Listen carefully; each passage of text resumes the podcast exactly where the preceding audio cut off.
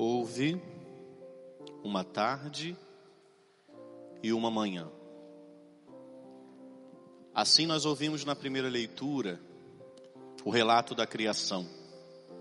Aquilo que eu venho falando desde o início do trido pascal, houve uma tarde e uma manhã. Para os judeus, os dias são contados desta forma: ao entardecer do dia, começa um outro novo. Assim, chegamos ao terceiro dia do nosso trido pascal. No primeiro dia do trido, o Senhor se entrega à morte. À noite daquele dia, de forma ritual. Na tarde daquele mesmo dia, a sexta-feira, ele se entrega no seu corpo e no seu sangue real. Aqui, corpo e sangue, ritual. No segundo dia, ele passa pela morte. É o sábado, o silêncio, o grande sábado. Faz-se um silêncio no mundo, diz uma leitura muito antiga.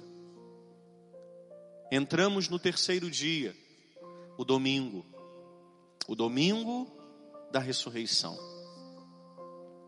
O domingo em que ele vence a morte uma vez por todas. O dia em que Satanás é derrotado, em que o fruto bendito do ventre virginal da bem-aventurada Virgem Maria é oferecido ao Pai. Está aqui uma grande contraposição.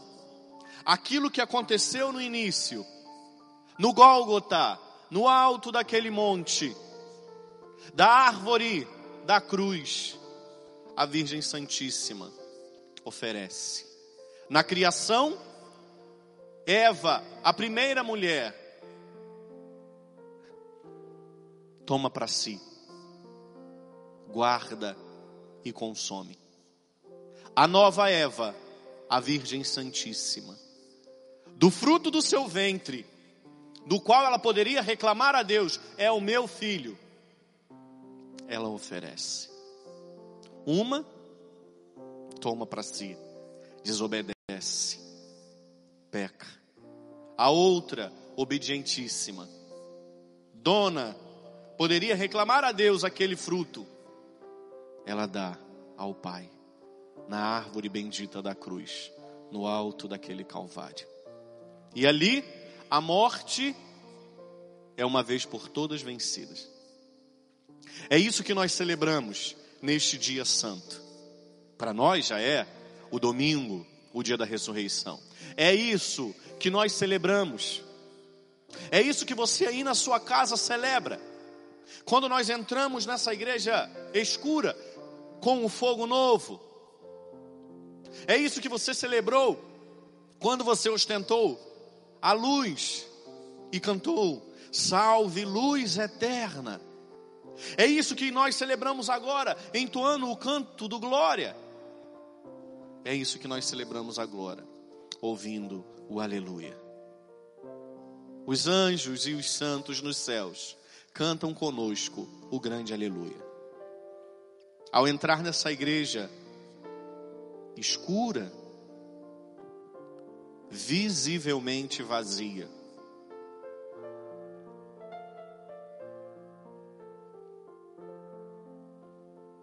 era o silêncio do sepulcro, que foi vencido, derrotado.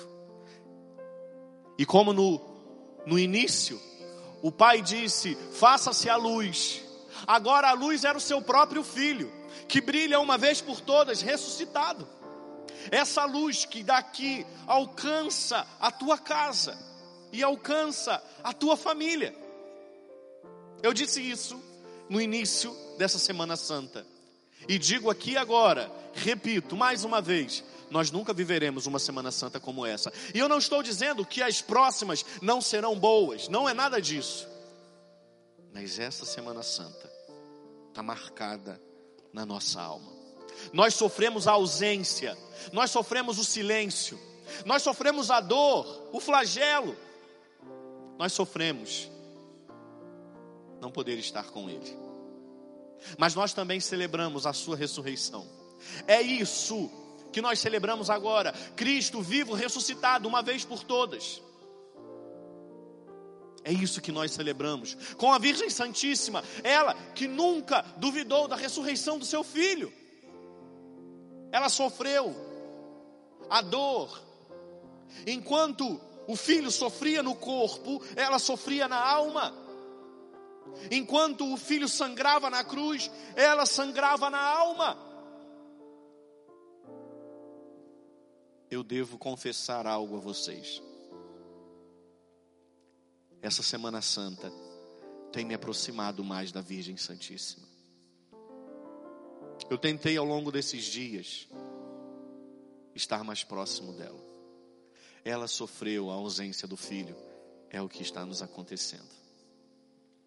Ela não pôde comungar na última ceia. Ela não estava no cenáculo. Ela não recebeu do corpo eucarístico e do sangue eucarístico do seu Santíssimo Filho. Vocês também não receberam. Ela chorou a ausência do filho. Há uma devoção mariana particular, mas que eu gosto muito. Nossa Senhora da Saudade. Depois você procura pequenina devoção. O desejo do meu coração é poder divulgar mais essa devoção.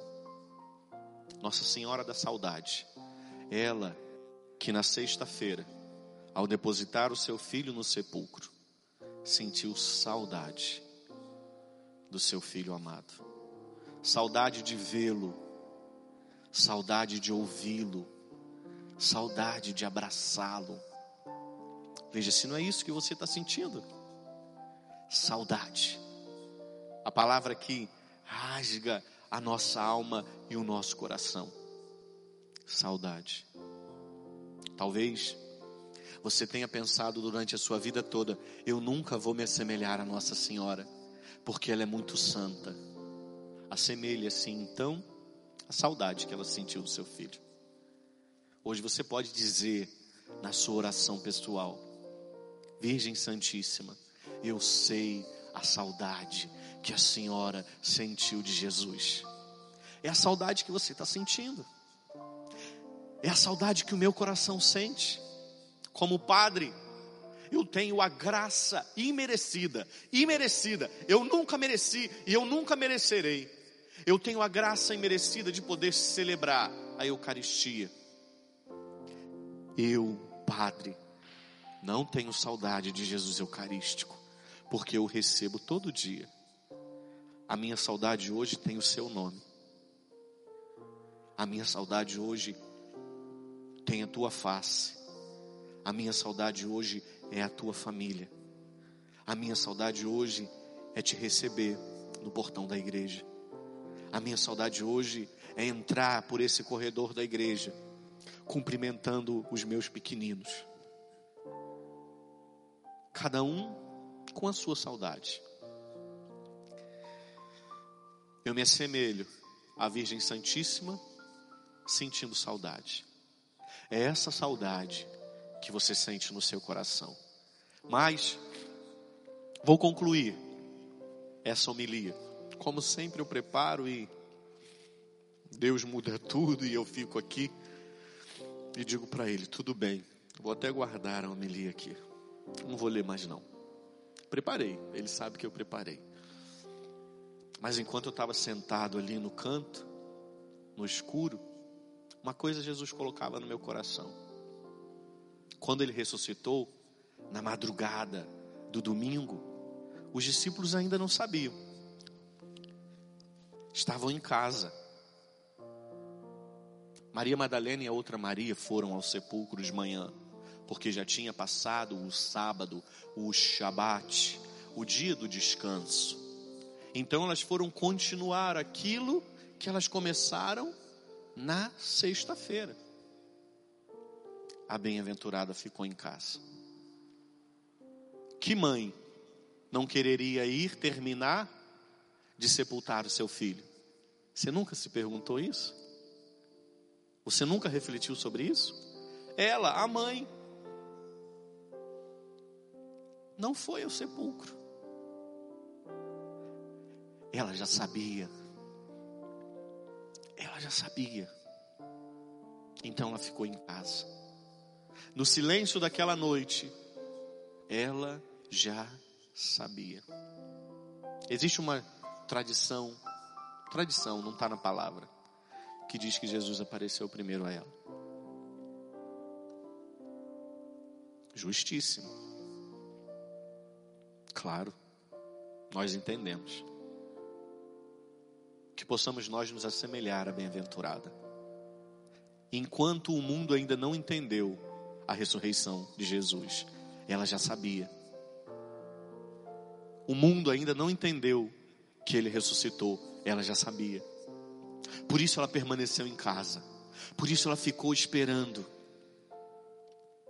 Ela sabia que ele ia voltar para ela, porque ele é fruto do seu ventre. Nós precisamos nos assemelhar à Virgem Santíssima, não porque nós somos imaculados, porque não é uma verdade. Nós somos marcados sim pela mancha do pecado. Não é isso.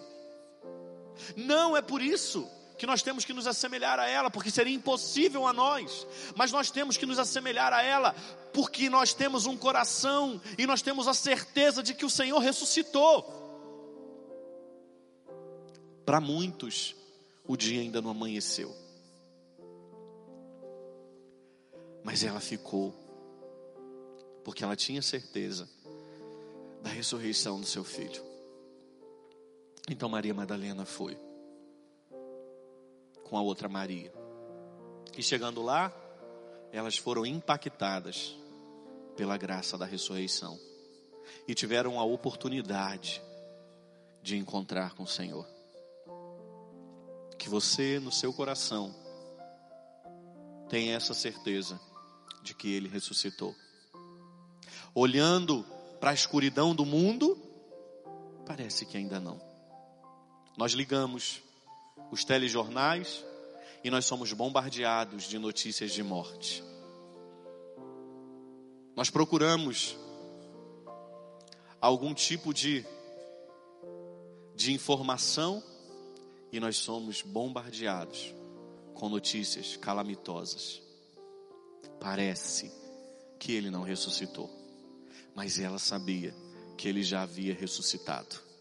É essa esperança que você precisa guardar no seu coração. Quando parecer que ele não ressuscitou, tenha certeza de que ele está ressuscitado. Quando parecer que a morte venceu, tenha certeza de que ele está ressuscitado. Quando você passar por alguma experiência difícil, complicada, em que parecer que ele não ressuscitou, tenha certeza que ele está ressuscitado. Aproxime-se da Mãe Santíssima de Jesus. Tenha coragem de dizer a ela, Virgem Santíssima, que o meu coração tenha a mesma esperança do teu coração e que eu saiba que o teu filho Jesus, meu Senhor, ressuscitou uma vez por todas